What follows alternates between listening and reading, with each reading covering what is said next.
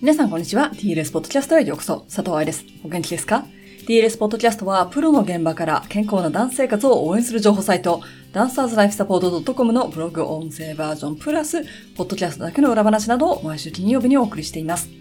2022年最後のポッドキャストとなりました。今年も52エピソード聞いてくださってどうもありがとうございます。今日は今までになく赤裸々にお話をしていきたいと思います。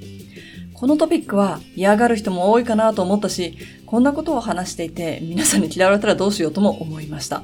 でも、バレエをやっていようが、やってなかろうが、年齢やバレエ歴、ジャンルに関係なく共通する部分だと思ったので、腹をくくってお話ししたいと思います。テーマは、お金。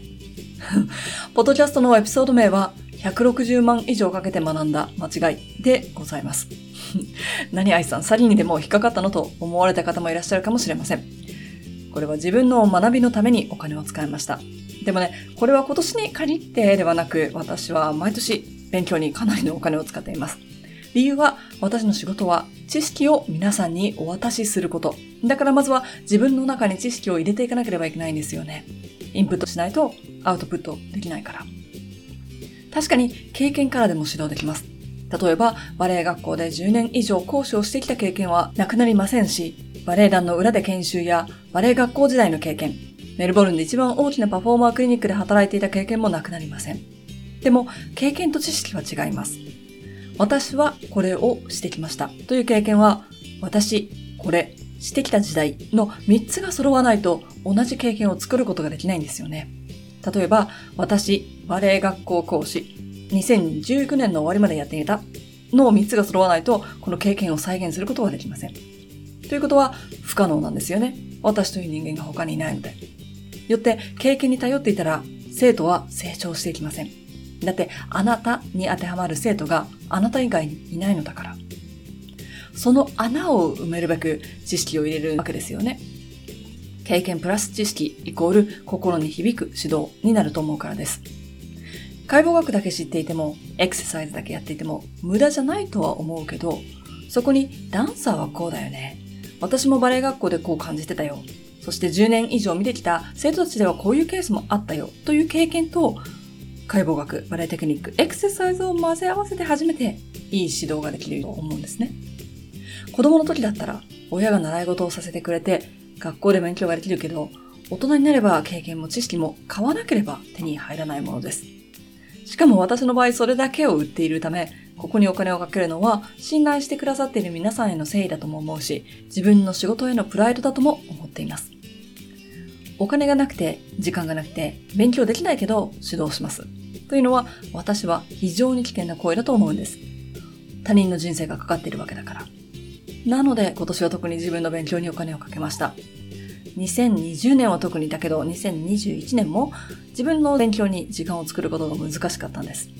バレエ学校辞めて TLS 一本できます。今年は来日セミナー3回やりますって言ってた時に世界が止まったので、ビジネスの舵を取るので精一杯でしたし、2021年にボディコンや月1勉強会など、レギュラークラスを始めた時も、初めてのことに挑戦でいっぱいいっぱいでした。この時期は自分のための勉強というより、サバイバルのための勉強というのをたくさんしてきましたね。オンラインでやるセミナーって何？とか、どうしたらオンラインで座って聞いてるだけでなくって体験型のクラスができるの？といろいろ考えて、様々な人のクラスを受けたり、セミナーを受けたりしていました。それが落ち着いた今年は、ようやく自分の成長のために勉強できると思ったのね。リアクティブ。何かが必要になってから慌ててインプットではなく、プロアクティブ。積極的に将来への投資という形での勉強。でもね、これがうまくいかなかったの。それが今日のポッドキャストのテーマです。大きな原因はこの金額と私の考え方でした。一つのコースが160万だったわけじゃないですが、単価の大きな勉強をしていたので、これだけ払ってるんだったら、ちゃんと教えてよとか、これだけ払ってるんだから、私のリクエスト聞いてよとか、ずっと感じてました。これね、それそうでしょって思ってしまったあなた。この例だったらどう思います？高級レストランでこれだけ払ったんだから、スプーンで食べさせてよみたいな感じ。いくらいいテーブルサービスで、いい食材で、シェフがわざわざ挨拶に来てくれてたとしても、スプーンでは食べさせてくれないでしょ。今年を振り返って一番心に残ってること、自分を顧みて足りなかったと思う部分はここでした。もちろん、いい思い出とか、頑張ったことはたくさんありますよ。1年365日ずっとそうだったわけではないです。でも、スプーンで食べさせて系の考え方は実は過去にもしていたことがあります。バレエ学校時代、留学さえすれば上手にしてくれると思ってた。留学さえすれば誰かがあなたがカンパニーに欲しいのよと引き抜いてくれると思っていた。そんな感じ。もちろんこの考えでは上達しません。勉強さえすれば指導が良くなるとか、コースで資格さえ取れば生徒が増えるだとか。確かに勉強しないと指導内容は良くならないと思うけど、勉強したらマジカルに指導内容が良くなるわけではありません。因果関係と相関関係。これを分かりやすく説明するために、私はこれを森下陽子の法則と呼んでいます。森下さんは3歳からバレエを始めて、生きる日本バレエ界の象徴みたいになったけれど、3歳からバレエを始めたみんなが森下さんになるわけではない。こういう感じ。勉強する。指導について振り返る。何かを変える。その結果が指導が良くなる。ですよね。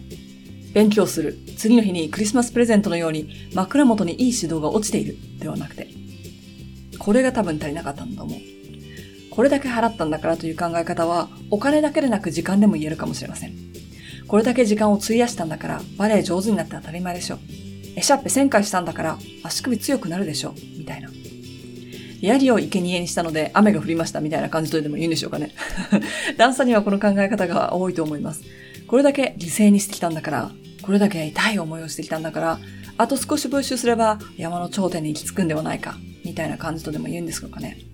実は隣にエビデンスベース、つまり誰かが研究してくれて、道を整備してくれて、簡単に登れる山があるにもかかわらず、茨の道を歩いていくみたいな。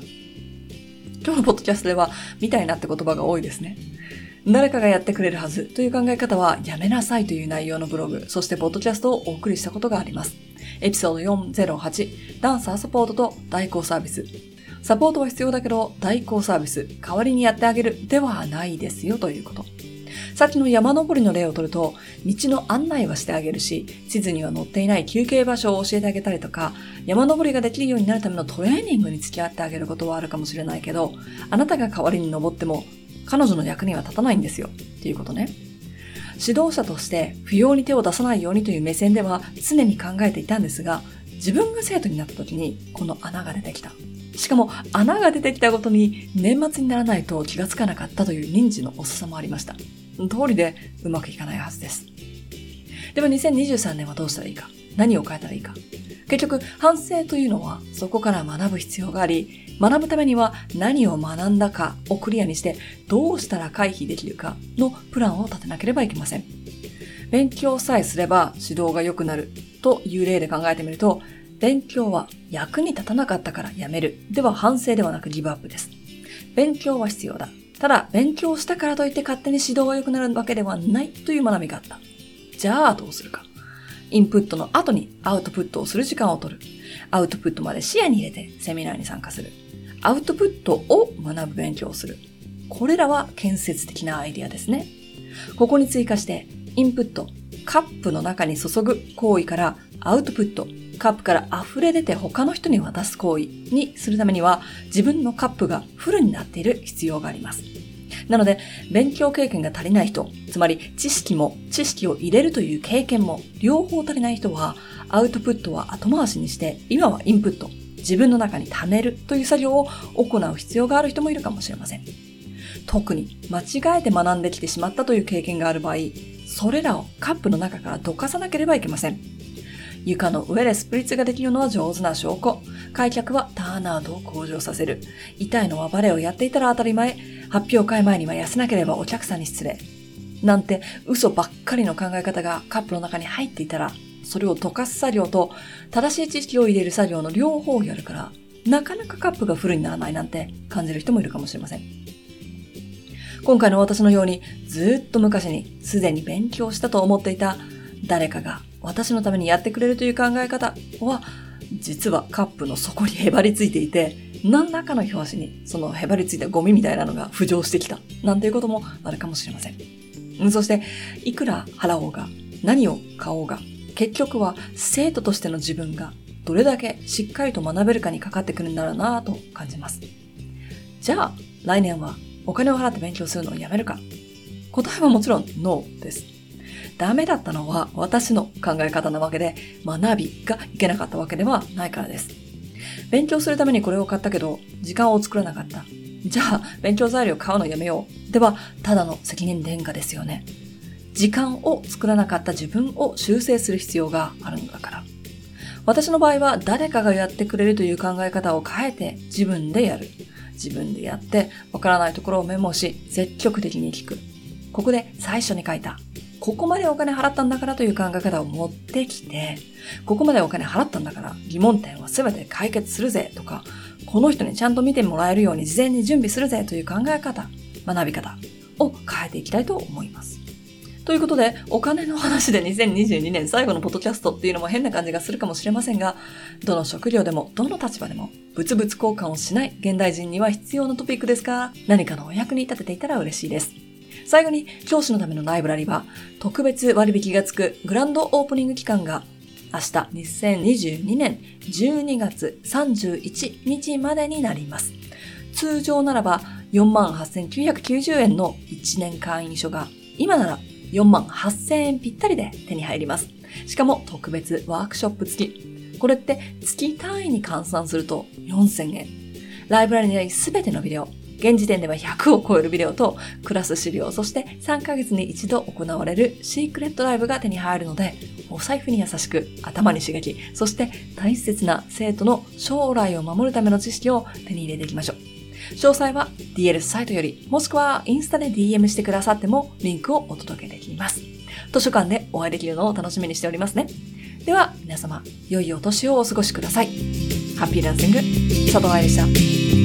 Thank you.